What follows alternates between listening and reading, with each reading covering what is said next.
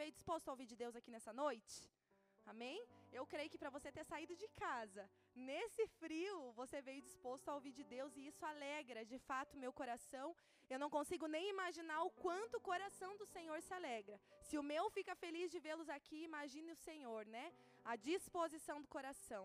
Nós adoramos ao Senhor com as nossas atitudes. E certamente você começou adorando ao Senhor quando você saiu da sua casa, ou talvez você está aí, está nos assistindo pela internet, você está adorando ao Senhor disposto, podia estar fazendo qualquer outra coisa e está recebendo da palavra do Senhor. Deus tem algo especial para cada um de nós, para vocês que estão aqui, para os que estão em casa. Vocês creem nisso? Amém? Tenham expectativa, gerem sempre expectativa daquilo que o Senhor vai falar com você. Não que o Senhor vai falar com Ciclano, que o Senhor vai falar com Beltrano, ou até mesmo o que o Senhor o que eu vou dizer aqui. Tem expectativa daquilo que o Senhor vai falar na sua vida. Amém? Porque Deus sempre tem algo novo, Deus sempre fala algo novo. Os cultos não é mais um culto, não é só mais um culto, é o momento de adorar o Senhor e receber dele. As misericórdias e a graça dele se renovam a cada manhã, assim como a palavra dele nos alimenta a cada manhã. Então hoje é um dia especial, é dia de louvarmos ao Senhor, por isso nós agradecemos por estar aqui nesse lugar e devemos fazer isso com alegria. Amém, igreja? Abra sua Bíblia comigo lá em Abacuque. Vamos dar início a essa palavra. Aquiete seu coração. Livro de Abacuque, nós vamos ler ali no capítulo 2, versículo 2 a 4. Queria aproveitar e dar um recadinho a todos vocês, vocês que talvez não participam de célula ainda. As nossas células elas entraram num períodozinho de recesso. Esse ano, diferente do dos outros, acabou sendo, em, em, acabou sendo, em, sendo agora em agosto, mas nessa próxima terça-feira eles estão retornando, é isso? Alguém me dá um ok que é isso? É essa próxima terça? Isso. Essa próxima terça as células estão retornando. Célula é uma forma da gente, de a gente estar mais próximo de vocês. Amém? É uma forma de, como igreja, se criar vínculos. É forma de estar em comunhão. Nesse tempo que nós ainda estamos vivendo essa pandemia, mas eu creio em nome de Jesus que ela já está indo embora. Você crê nisso? Em nome de Jesus? Você tem orado por isso? Em nome de Jesus, nós estamos saindo desse deserto. Eu creio nisso em nome de Jesus. As células elas não estão podendo ser presenciais. É uma forma de nós sermos prudentes, amém? Nós temos fé, o Senhor nos guarda, mas nós somos prudentes. Não é à toa que você está aí, as cadeiras têm um distanciamento, você está de máscara, porque a gente acredita que a gente se move em fé, que Deus guarda, mas nós devemos fazer a nossa parte. E por esse motivo, como a gente sabe que o distanciamento na célula certamente seria muito mais complicado, porque ia dar vontade de abraçar, ia acabar dentro das casas, lugar fechado, um sentando do lado do outro. Infelizmente, as células, por hora, elas ainda estão de forma online, mas ainda assim elas acontecem, ainda assim elas são uma bênção na sua vida. Creia nisso. Então, se você talvez nunca participou de uma célula, ou já participou, não participa mais, procure o boas-vindas, ou você que já é da casa já sabe, já conhece os líderes que, que têm células, se aproxime, que eu tenho certeza que vai ser uma bênção para você. Elas estão retornando essa próxima terça-feira. Amém? Glória a Deus. Abacuque, capítulo 2, do verso 2 ao 4. Acompanhem comigo. O texto vai dizer assim: O Senhor me respondeu e disse: Escreve a visão, grava sobre tábuas, para que a possa ler até quem passa correndo. Porque a visão ainda está para cumprir-se no tempo determinado, mas se apressa para o fim e não falhará. Se tardar, espere-o, porque certamente virá e não tardará. Eis o soberbo, sua alma não é reta nele, mas o justo viverá pela fé. Você pode repetir isso? O justo viverá pela fé. Curve sua cabeça e feche seus olhos. Vamos orar mais uma vez por essa palavra. Interceda por mim aí onde você está, em nome de Jesus, para que o Senhor fale aos nossos corações. Papai, em nome de Jesus, nós já estamos aqui, Senhor, na tua presença. Te louvamos e te agradecemos por mais esse culto, culto aonde nós rendemos a ti, Senhor, a adoração, a glória, a honra que é devida ao teu nome. Senhor, nós estamos aqui porque queremos receber algo novo de ti. Papai, nós queremos, ó Pai, de um alimento novo, nós queremos de algo sólido da tua palavra. Em nome de Jesus, e reconheço que esse alimento vem de ti, papai. Em nome de Jesus, eu reconheço aqui, como falha que sou, como pecadora que sou, o quanto eu preciso do teu Santo Espírito, o quanto eu sou dependente de ti, papai. Pai. Por isso eu te peço mais uma vez, assim como eu tenho clamado ao longo dos anos, que o Senhor fales e não te cales mais uma vez. Em nome de Jesus, nós estamos sedentos por Ti. Há uma igreja, Senhor, há um povo que está sedento por Ti. Papai, eu te peço em nome de Jesus que o Senhor tenha misericórdia de nós, Papai, e que o Senhor encontre os nossos corações. Nós saímos de nossas casas, Senhor, nessa noite porque queremos receber de algo novo. Papai, em nome de Jesus, nos ache nessa palavra. Eu oro nessa hora por corações sensíveis à Tua voz. Em nome de Jesus, eu repreendo toda ação das trevas, toda ação de Satanás, de trazer qualquer tipo de confusão na mente, trazer distração. Eu repreendo agora em nome de Jesus. Declaro os anjos do Senhor ao redor dessa igreja, em nome de Jesus. Anjos que vêm, Senhor, para proclamar, Senhor, a tua salvação, a tua cura, a tua libertação. Papai, em nome de Jesus, os teus anjos que nos guardam, os teus anjos, Senhor, que nos deixam ativos e receptivos à tua palavra, estejam nos tocando, Senhor, estejam nos guardando, papai. Eu também oro pelas pessoas que estão assistindo essa pregação de casa.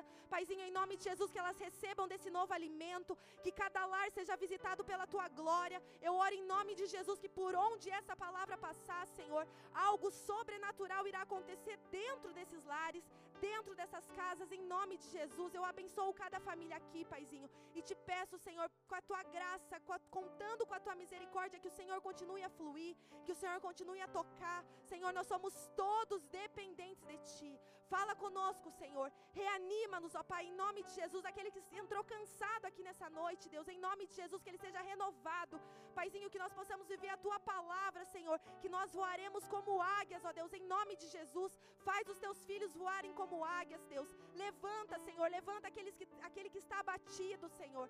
Levanta aquele que está decepcionado, papai. Em nome de Jesus, levanta aquele que está frustrado, Paizinho. Em nome de Jesus, o desviado, Deus, em nome de Jesus, toca e faz algo novo. É o nosso pedido. Nós dependemos de Ti, exclusivamente de Ti, Senhor. Eu entrego essa palavra nas Tuas mãos, Senhor. Esse culto é Teu. Continua a falar, continua a ministrar e que o Seu nome seja glorificado do início ao fim. Esse culto é Teu, esse altar é Teu, essas vidas são Tuas e nós Te glorificamos por isso. Em nome de Jesus, se você crê, diga amém. Glória a Deus. O justo viverá pela fé. Vamos lá, amados. Eu li para vocês aqui um trechinho bem curto ali do livro de Abacuque. Abacuque ele é, do, ele é um livro curto, tá ali nos profetas menores. Nós vemos o Senhor se comunicando com Abacuque. Vou dar um plano de fundo porque talvez você não conheça, talvez você nunca tenha lido. Aqui nós vemos o Senhor se comunicando com Abacuque. Na verdade, o Senhor estava aqui respondendo uma oração dele. Abacuque ele era um profeta e ele havia orado ao Senhor. Se você ir lá no início do capítulo 2, você vai entender, se você ir desde o 1, você vai entender quem era esse homem. Abacuque então ele era um profeta, ele era um profeta intercessor. Ele estava todo o tempo clamando pelo povo. Ele entregava recados ao povo, mas se você perceber na história de Abacuque, algo que eu reparei é que de fato Abacuque ele era um intercessor. Ele intercedia a Deus pelas pessoas. E no momento Abacuque estava ali clamando ao Senhor e Jesus o responde. Amém? Ele responde a esse profeta intercessor. E ele aqui dá uma resposta a Abacuque que eu acredito que é muito cabível a esse tempo. E o Senhor falou isso ao meu coração, de eu ministrar sobre isso. Hoje, logo pela manhã, eu senti, eu senti de Deus isso, que eu iria ministrar sobre fé. É, Deus usou, enfim, uma situação que eu iria ministrar sobre fé. E eu falei, poxa, eu vou falar sobre o quê? Aí eu ia falar lá de Lucas 5, ia falar de quando de quando o Senhor, quando o Senhor está ali ministrando os discípulos em relação ao perdão, e ele fala para que e, e, o Senhor fala, né, que eles deveriam perdoar. Enfim, os discípulos pediram, Senhor, aumenta a nossa fé. E eu comecei a sentir isso no meu coração. O Senhor quer aumentar a nossa fé. O Senhor tem essa intenção, porque a gente precisa aumentar a nossa fé nas coisas naturais dessa vida. E aí depois, mais tarde, lendo a palavra, eu me dei de encontro a esse texto e eu falei, não, é, é sobre fé que eu vou falar, mas eu acredito que o Senhor está indo para um outro contexto. Amém? Então recebe em nome de Jesus. Então vamos lá. Abacuque, então, ele se comunicou com Deus, ele falou com Deus e Deus o respondeu. Diga isso, Deus o respondeu. Deus é um Deus de respostas, amém? A gente fala e Deus responde. Nem sempre o Senhor vai responder exatamente o que a gente quer ouvir, e essa é a grande sacada. Mas a verdade é que Ele responde. Nós de fato não somos aquele povo a qual Abacuque estava clamando, mas certamente nós somos o povo que Deus quer comunicar através da palavra. Por isso que toda palavra ela serve de instrução e de direção para nós, ainda que não seja para aquele povo específico, assim como Abacuque não estava orando por nós, mas nós sabemos que sim, de fato o Senhor quer comunicar conosco a respeito da palavra e Ele quer nos responder. Então talvez essa noite você esteja aqui porque Deus quer te responder algo. Talvez você esteja em casa ouvindo essa palavra e Deus quer responder algo. Então receba isso da parte do Senhor como uma resposta. Amém? E a gente vai estar falando um pouquinho nessa noite, eu quero ser bem breve com vocês, falando um pouquinho sobre fé. Qual é a sua motivação ao dizer que tem fé? Pense nisso. Quando você diz que você é uma pessoa de fé, o que te motivou a dizer que você é uma pessoa de fé? A gente ouve falar muito disso. Na verdade, a maioria das pessoas esboça algum tipo de fé. Falando então de brasileiro, eu não sei qual é a porcentagem, não vou chutar aqui para não falar besteira, mas assim, a maioria dos brasileiros, a gente é um país muito religioso. Todo mundo expressa algum tipo de fé. Fé é um assunto direcionado nas escrituras a tempo todo. Sem fé nós leremos isso daqui não acontecerá nada. Por isso que a todo tempo a palavra de Deus está nos direcionando à fé. A fé do Senhor Jesus de fato é quem nos salva. A fé é o que muda o curso da nossa vida. A fé é o que transforma a nossa vida. Isso é maravilhoso, isso é lindo. O que a fé é capaz de construir dentro de mim e de você. O que a fé é óbvio, na coisa certa. E no caso aqui, nós pregamos ao Senhor Jesus, reconhecemos que Ele é Salvador, Redentor das nossas vidas, que Ele veio a esse mundo em carne, que Ele morreu, que Ele sofreu, mas que Ele ressuscitou e Ele é o nosso Senhor. Então toda a nossa fé está ligada a Ele, a Jesus Cristo. Jesus Cristo de Nazaré. Amém, igreja? E essa fé, ela colocada no lugar certo, ela vai trazer tudo isso que é de bom para nossas vidas, uma mudança sobrenatural. A fé ela atrai milagres. A fé faz o negócio acontecer. A fé é aquilo que te dá ânimo. A fé é aquilo que faz você acordar quando você está dormindo. A fé é aquilo que realmente te chacoalha. A fé que você tem é o que não te deixa esmorecer. Quantos louvores, quantas músicas existem falando sobre fé, Quantas pregações, talvez ao longo da sua vida, você já tem ouvido? Poxa, você já é da igreja há quanto tempo e tanto você ouve sobre fé? Amados, o que eu quero dizer e quero trabalhar um pouco com vocês aqui nessa noite é que eu acredito que fé, preste atenção nisso, fé não é algo que você tem ou você simplesmente não tem. Eu acredito, amados, eu aprendi que fé é um estilo de vida. Não se trata de você ter fé ou você não ter fé. A fé de fato é um estilo de vida. E por que, que eu quero dizer isso para vocês e o que, que isso tem a ver com o livro de Abacuque, esse, esse capítulo de Abacuque que nós lemos? Nós vimos ali, vocês repetiram, que o justo viverá pela fé. Justo é quem? Justo é alguém que foi justificado. Amém? Nós somos justificados pelo sangue de Jesus. Nós somos justificados, então nós vivemos pela fé. Eu quero que você entenda que ter e viver são ações diferentes. Então, você ter fé não necessariamente quer dizer que você vive por fé. E eu quero que você pense, talvez em tantos outros contextos da sua vida, em que de fato o, o verbo ter e viver são coisas extremamente diferentes, são ações distintas. A, a, Bíblia vai nos confirmar isso lá, dizendo que sem fé é impossível agradar a Deus. Isso está lá em Hebreus 11. Vai dizer que sem fé é impossível agradar a Deus. Ou seja, mais uma vez, nós estamos falando de algo que se vive. Ter fé é viver fé. Amém? Estão entendendo? Ter fé é de fato viver. Só tê-la não vai fazer muita diferença na sua vida. A Bíblia ali em Hebreus 11, ela vai estar explicando quando ela diz que sem fé é impossível agradar a Deus, ela vai dizer de um testemunho que agrada a Deus. E essa é a nossa maior demonstração de fé. Você quer demonstrar que você serve ao Senhor? Tenha um testemunho de quem serve ao Senhor. Quando nós aprendemos isso, de fato nós agradamos a Ele. Porque fazer, amados, tudo certo, uma vida inteira, ser um bom, um bom marido, ser uma boa esposa, ser uma boa mãe, um bom pai, um bom filho, tudo isso é maravilhoso. Servir no corpo de Cristo ministerialmente, meu Deus, é demais, é louvável que nós tenhamos uma vida assim. Mas essas coisas não trazem um pleno agrado ao Senhor. Fazer tudo certo uma vida inteira não traz o pleno agrado que o Senhor espera da minha vida e da sua vida. Ele espera isso de nós? Também, com certeza. Ele espera que nós sejamos cada dia melhores, porque com isso nós honramos a Ele através do nosso testemunho. Isso é certo. Mas só fazer não é o suficiente. Nós vamos ter que ser. Nós vamos ter que viver, e isso faz toda a diferença. A gente vê, amados, e ao longo que o, o tempo vai passando, hoje o evangelho de fato ele está muito mais disseminado. A gente vê muitas igrejas. Você vai num lugar, normalmente você vai encontrar com alguém que é cristão, que é alguém que conhece a palavra, alguém que frequenta uma igreja. Mas eu percebo, e depois vocês me corrigem se eu estiver errada que a gente vive em uma geração com muita fé, talvez de viver o sobrenatural das coisas. Não estou generalizando, mas estou falando de um contexto que muito a gente vê. Uma geração com fé de viver o sobrenatural, de querer viver os milagres. Isso é maravilhoso, é maravilhoso mesmo, porque é isso que Jesus faz. A gente sabe que o Senhor opera milagres, a gente sabe que o Senhor é grande e poderoso e ele faz o que ele quer, a hora que ele quer. Mas hoje eu quero destacar vocês e que essa palavra fique firme no seu coração sobre uma fé baseada em princípios. Amém? O Senhor é um Deus que trabalha por princípios, ele não trabalha por emoções, ele trabalha por princípios. Princípios, amado, é um padrão de conduta. No nosso caso, nós que servimos ao Senhor, ou talvez você está aqui e ainda nem serve ao Senhor, eu preciso te explicar. Que princípios é, o, é estar firmado na palavra do Senhor. Todo o princípio do cristão está na Bíblia, está no nosso manual de instrução. O nosso princípio de conduta é o que a Bíblia nos instrui a fazer. O que passou disso, nós estamos fugindo do princípio.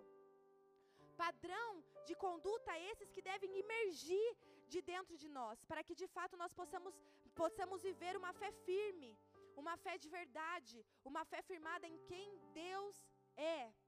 Nunca, amados, nunca, aqui fica uma observação para você, em nome de Jesus, nunca meça a vida de ninguém em Deus, nem a sua, amém? Não meça nem a sua vida com Deus, pela relatividade das coisas extraordinárias, pelo quão extraordinário aquela pessoa pareça ser ou que ela faça.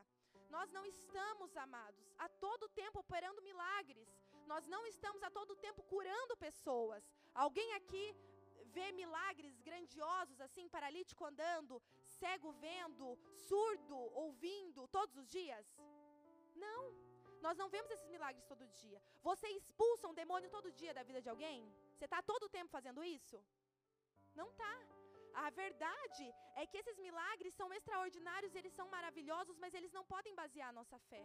Ou seja, aquilo que nós fazemos ou aquilo de extraordinário não está firmado 100% em quem Jesus é. Nós não estamos a todo tempo vendo anjos subindo e descendo. Nós não estamos a todo tempo rodopiando.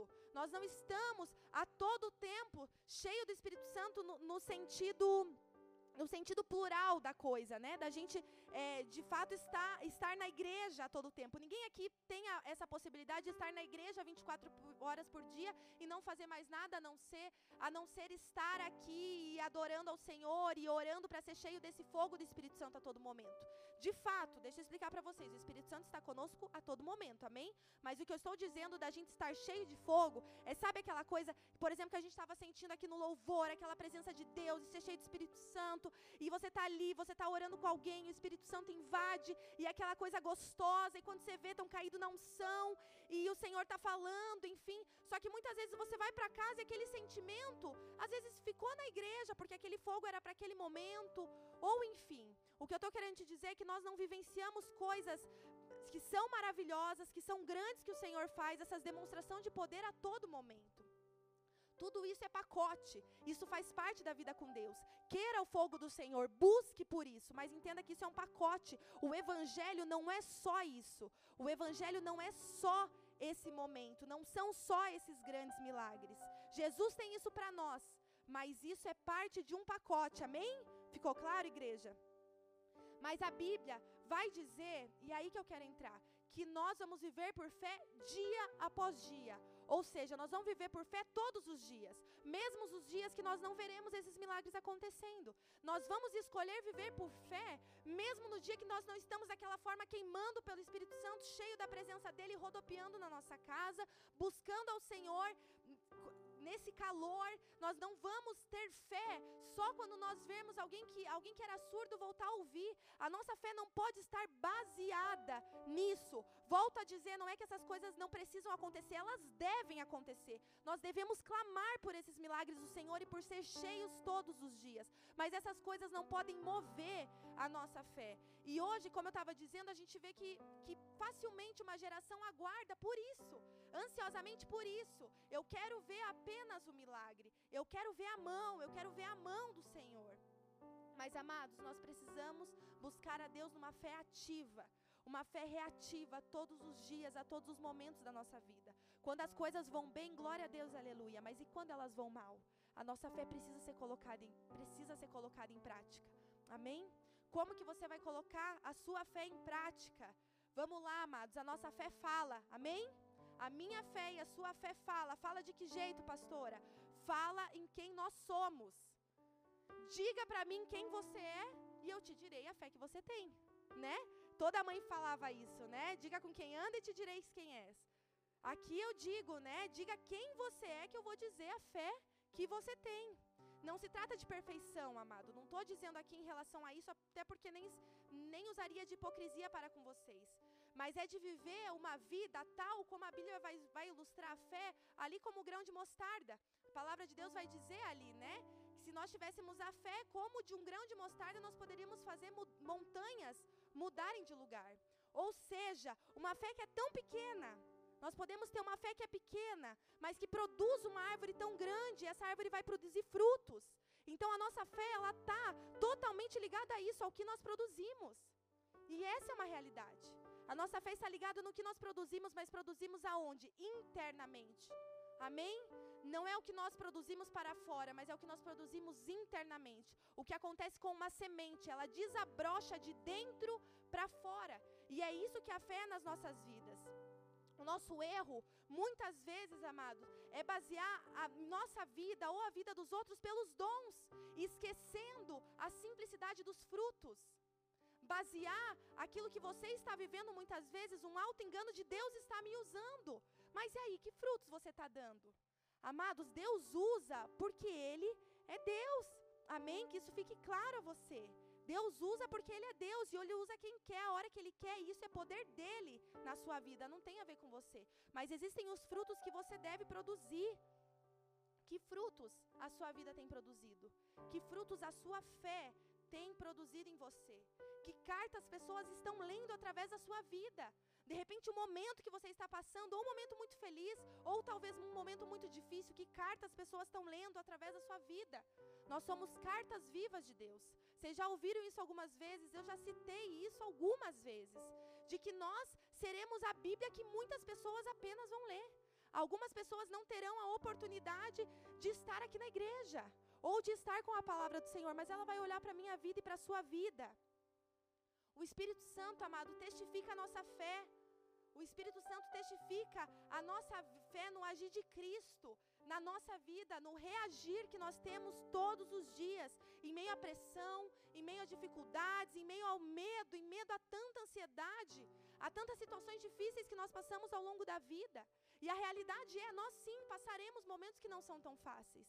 Momentos desagradáveis, nós estamos aqui, nós não somos daqui, mas nós estamos aqui.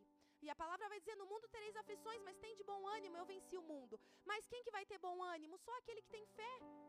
Porque se não tiver fé, não vai, não vai conseguir sair, não vai conseguir sair do desânimo, não vai conseguir sair da tristeza, não vai talvez conseguir sair de um luto, não vai conseguir sair.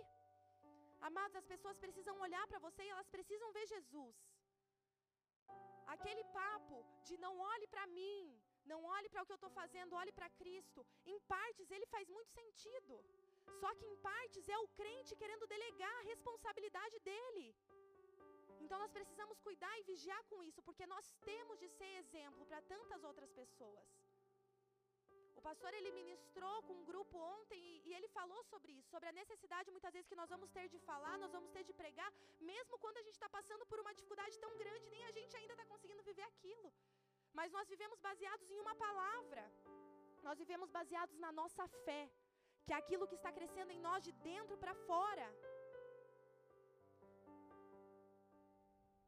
Se isso não está acontecendo com você, se você está perdido em relação a isso, poxa, eu não, não tenho demonstrado. Talvez as pessoas que estão mais próximas de você. Analise as pessoas que estão mais próximas de você, o que elas pensam de você. Será que você já conseguiu perguntar para sua esposa, para o seu esposo, para um namorado, para uma mãe, para um pai, para o seu funcionário, né, ou para o seu chefe, o que ele pensa de você? É estreito perguntar, porque as pessoas que mais convivem com você vão ser as que mais te conhecem. É estreito, mas normalmente você vai ouvir verdades que são necessárias. Se as pessoas em você não estão vendo Jesus, amado, reconecte tua rota. Alguma coisa está errada. Porque a palavra vai dizer que nós somos imagem e semelhança de Cristo. Amém? E isso acontece como? Reproduzindo uma fé, uma fé de verdade dentro de nós. Não adianta, amados, nós termos, é, eu dizemos que temos essa fé para mover montanhas ao nosso redor, se o orgulho na nossa vida ele permanece no mesmo lugar. Não adianta nós falarmos que temos fé para verem doentes sendo curados se o ego, egoísmo, a ira exacerbada, a mentira, a falta de caráter continua ali. O que eu quero dizer para vocês, amados, é que a fé para mover montanhas, como eu estava dizendo, ela é mais fácil de se ter. Porque eu quero que você pense comigo, a gente não move a montanha. Então jogar essa responsabilidade na mão de Deus é muito mais fácil. Qualquer maluco faz isso. Poxa, eu tenho fé de ver essa montanha se mover, porque você sabe que de fato não vai depender em nada de você. Você não precisa tomar nenhum posicionamento para que a montanha se mova. Você jamais conseguiria mover uma montanha. Alguém aqui conseguiria? Não, nenhum de nós conseguiríamos. Então a gente joga na de Deus, porque de fato é óbvio que ele move montanhas ele pode fazer isso a qualquer momento.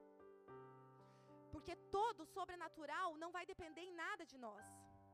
E como é difícil é difícil lidar com situações que dependem mais da gente. Como é difícil lidar com situações onde nós não vamos ser totalmente dependentes do poder de Deus. Não é que nós não seremos dependentes, perdão, usei a palavra errada. Nós somos dependentes do poder de Deus. Contudo, todavia, o Senhor vai estar esperando algo de nós. Muitas vezes um posicionamento, muitas vezes um pedido de perdão, muitas vezes um eu errei, muitas vezes um aquietado coração, um perdoar. Lidar com isso é muito mais difícil do que ordenar que uma montanha se mova em nome de Jesus. Porque você sabe que o Senhor vai operar, você tem necessidade dele, mas é aqui dentro. A fé ela vai precisar fluir através de você. E volto a dizer: o justo viverá por essa fé. Sem fé, amados, há falta de arrependimento. E se não há arrependimento, não há comunhão com o Senhor. Se nós não nos arrependemos dos nossos pecados, não há como termos comunhão com Deus. Como eu já disse, não é uma questão de perfeição, mas é uma questão de colocar Deus no lugar dele e nós no nosso lugar. Senhor, nós precisamos de ti, nos arrependemos. E sem fé não vai haver arrependimento. Você vai errar e você nem percebeu que está errando. Porque faltou aquela, aquela fé que o Espírito Santo testifica interna dentro de nós. Nós precisamos, amados, viver um evangelho baseado na verdade, não na emoção. O Senhor está nesse tempo forjando nossa fé. E como nós temos respondido? Todos nós, a população de modo geral, mundial, tem vivido um momento onde nós temos a necessidade de responder em fé. De responder em fé. E o que, que o Senhor tem achado na sua vida? Assim como o Senhor comunicou ao profeta Abacuque, as promessas virão e elas não falharão. Amém, amados? Nós lemos isso no início. O Senhor comunicou a ele: as promessas virão e elas não tardarão. Mas a grande questão é que tudo há de se cumprir no tempo determinado. Tudo. Você acreditar, você crer, você ter fé, é acreditar nesse tudo. Repita isso comigo: tudo. Tudo irá se cumprir no tempo determinado. Isso é fé dentro de você. Mas preste atenção na palavra do Senhor que vai dizer: a alma do soberbo não é reta. O Senhor está fazendo uma comparação, ou seja, o Senhor está dividindo os grupos. Nessa palavra de Abacuque, ele está dizendo: a alma do soberbo não é reta mas o justo viverá pela fé. Quem vive pela fé é quem aguarda com expectativa os planos e os propósitos do Senhor se cumprirem. Quem aguarda isso é alguém que anda em retidão. Eu não posso dizer que eu tenho fé e eu não ando uma vida reta. Não combina, não vai, não acontece. No começo, é lógico, é um processo, é um processo se desvincular das, da vida do mundo, né? É uma desintoxicação. Lógico que nós dependemos da graça e da misericórdia a todo tempo, a todo momento.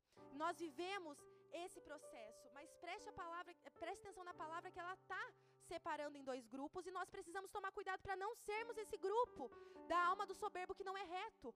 O soberbo não viverá por fé, enquanto o justo viverá por ele. Eu diria até mais, né? Essa questão da essa questão da soberba, que nós, além disso, de vivermos retos diante do Senhor, nós precisamos ter como resultado um viver em amor. Como que nós viveremos retos diante do Senhor? Viveremos em temor. Se eu temo a Deus e eu reconheço ao Jesus que eu sirvo, não há como eu viver de forma diferente. Porque uma fé que não produz dentro de nós integridade, retidão, dentro de nós, no nosso coração, na nossa alma, nas nossas atitudes, ainda não se tornou uma fé viva.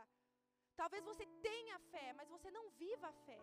E o Senhor está nos convidando para viver uma fé. Amém, amados? Isso tem a ver com se lançar sobre as águas. Você pode ter fé, mas o Senhor te convida a viver. Está falando de algo mais profundo. Amém?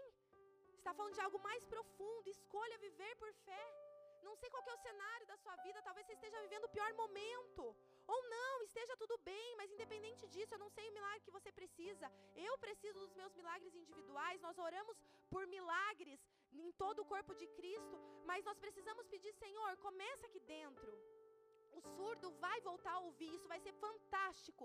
Nós estaremos aqui para compartilhar e viver essas maravilhas e gloriosas milagres que o Senhor faz no nome de Jesus. Mas, amado, eu quero dizer para você que a Bíblia vai dizer que quando um pecador se arrepende, a festa no céu. A Bíblia não vai dizer que quando um paralítico anda, a festa no céu.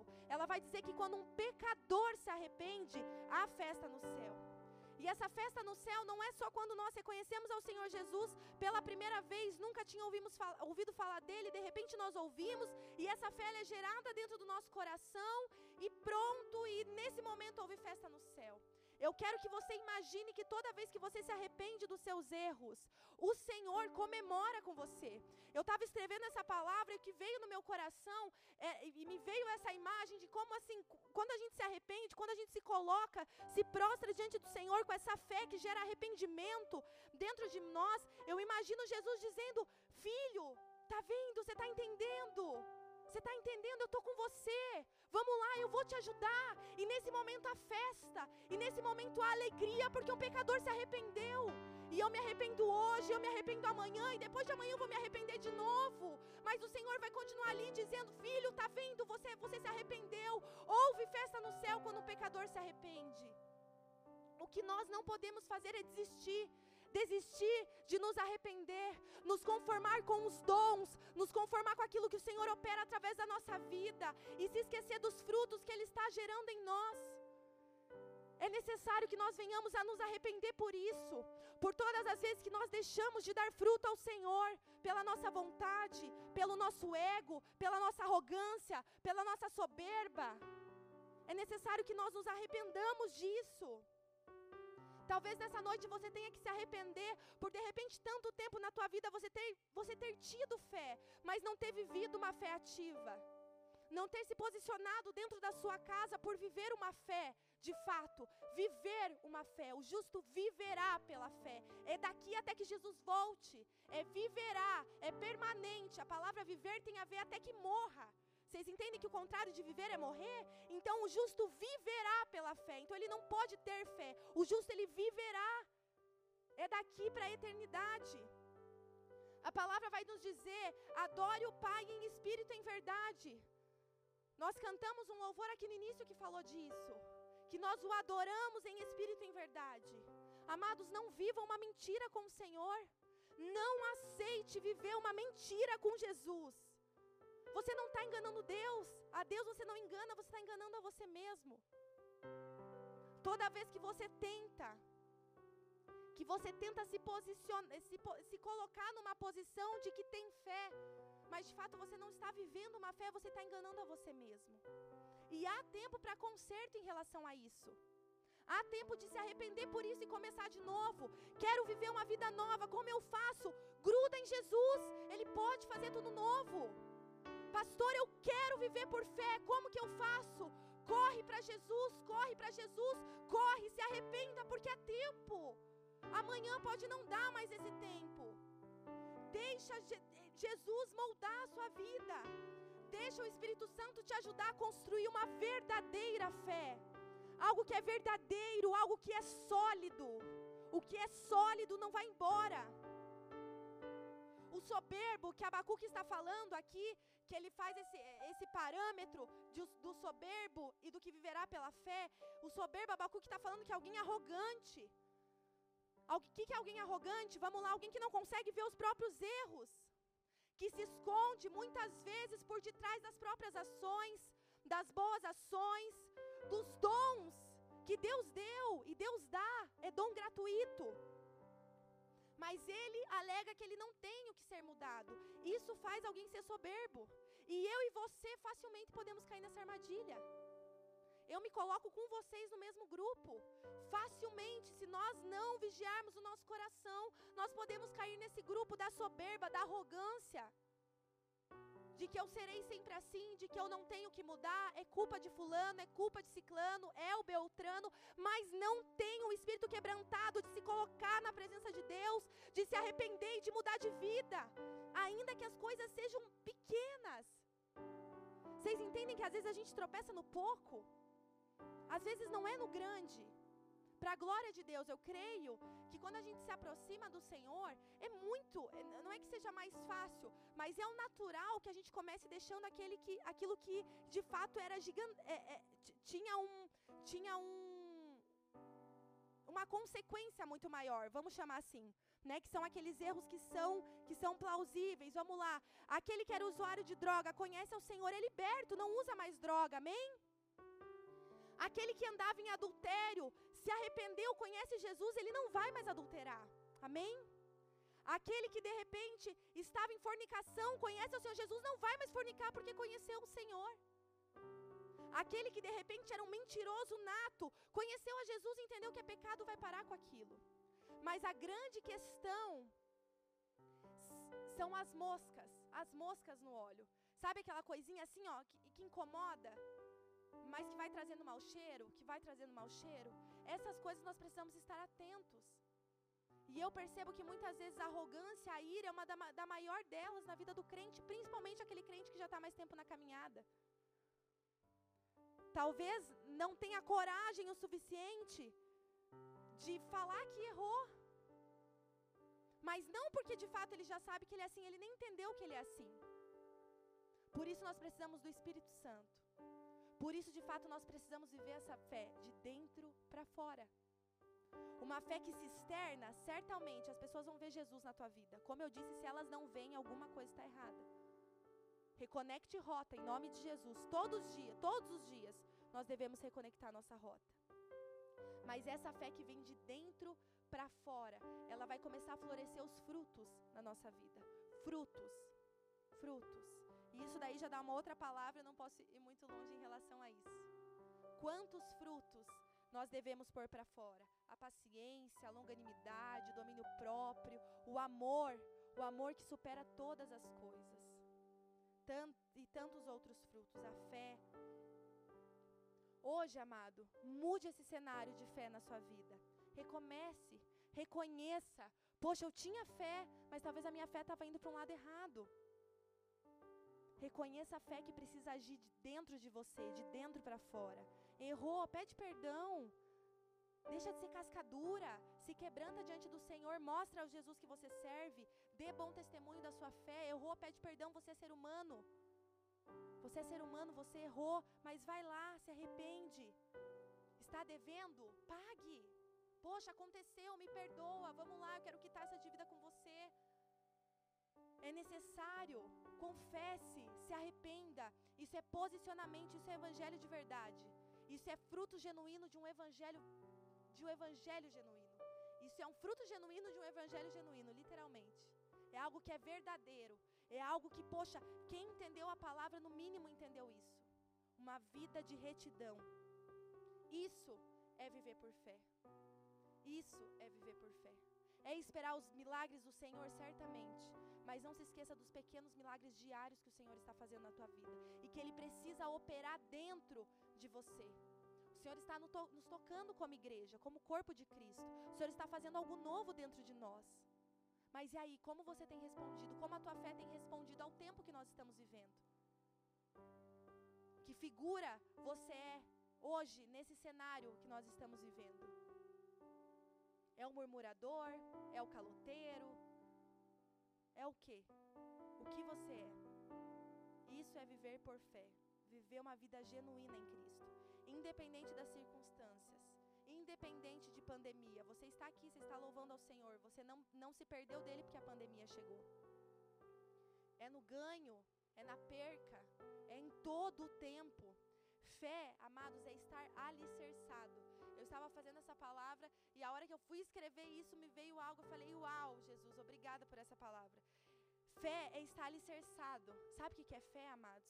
É estar pregado numa cruz com Cristo. Alguém que está pregado numa cruz com Cristo consegue descer dessa cruz? Vocês conseguem imaginar alguém tentando sair dessa cruz? Fé é estar alicerçado, é estar grudado, é estar grudado na cruz de Cristo. Daqui eu não vou sair, porque eu tenho uma, eu tenho uma fé que está alicerçada em Cristo, em quem Ele é. Amém? Não dá para sair. Ah, mas olha o que fulano fez comigo, olha o que ciclano fez, olha a situação que eu vivo. O teu amor por Jesus, quem ele é na tua vida, não tem nada a ver com isso. Com o que façam, com o que deixam de fazer, não tem nada a ver com isso. O amor de Jesus é um amor que supera, to, supera tudo, supera todos. É um amor de perdão, é um amor de graça, é um amor de misericórdia, é um amor que abraça, é um amor que entende, é um amor que compreende. O amor de Jesus é o maior e mais forte amor que eu e você podemos sentir. Não há amor nessa terra que se compare ao amor dele. Acaso uma mãe pode se esquecer do seu filho? Eu, todavia, não me esquecerei de você, diz o Senhor. O Senhor não esquece, Ele ama acima das circunstâncias, Ele ama acima do cenário, Ele ama independente de qualquer outra coisa. Uma fé de verdade, uma fé de verdade vai te trazer a realidade de que Jesus te ama.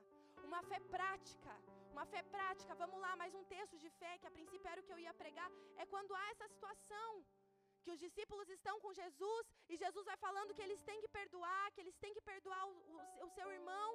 E aí Jesus vai dizer, mas no mesmo dia, Senhor, e ele vai dizer, perdoe 70 vezes 7 no mesmo dia. Nem sei que conta daí isso. Alguém é muito bom de matemática que já sabe responder assim?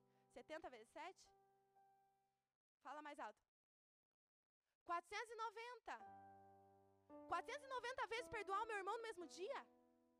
Perdoar meu marido 490 vezes no mesmo dia? Perdoar meu chefe, perdoar meu empregado, perdoar meu irmão, perdoar o pastor? 490 vezes por dia? É. O que, que Jesus está querendo dizer com isso? 7 na Bíblia é um número perfeito. Quando ele está falando de 70 vezes 7, ele está falando de algo perfeito, ele está falando de algo eterno, ele está falando de algo duradouro.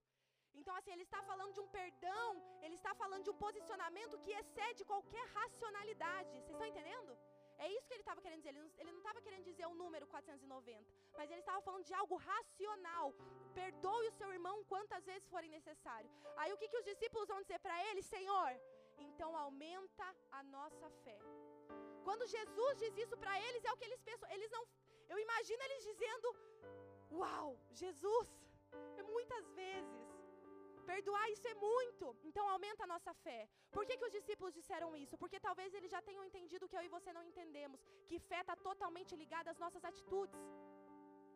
Fé está totalmente ligado com aquilo que a gente produz. Os discípulos estavam ouvindo do próprio Cristo e eles se assustaram com aquilo.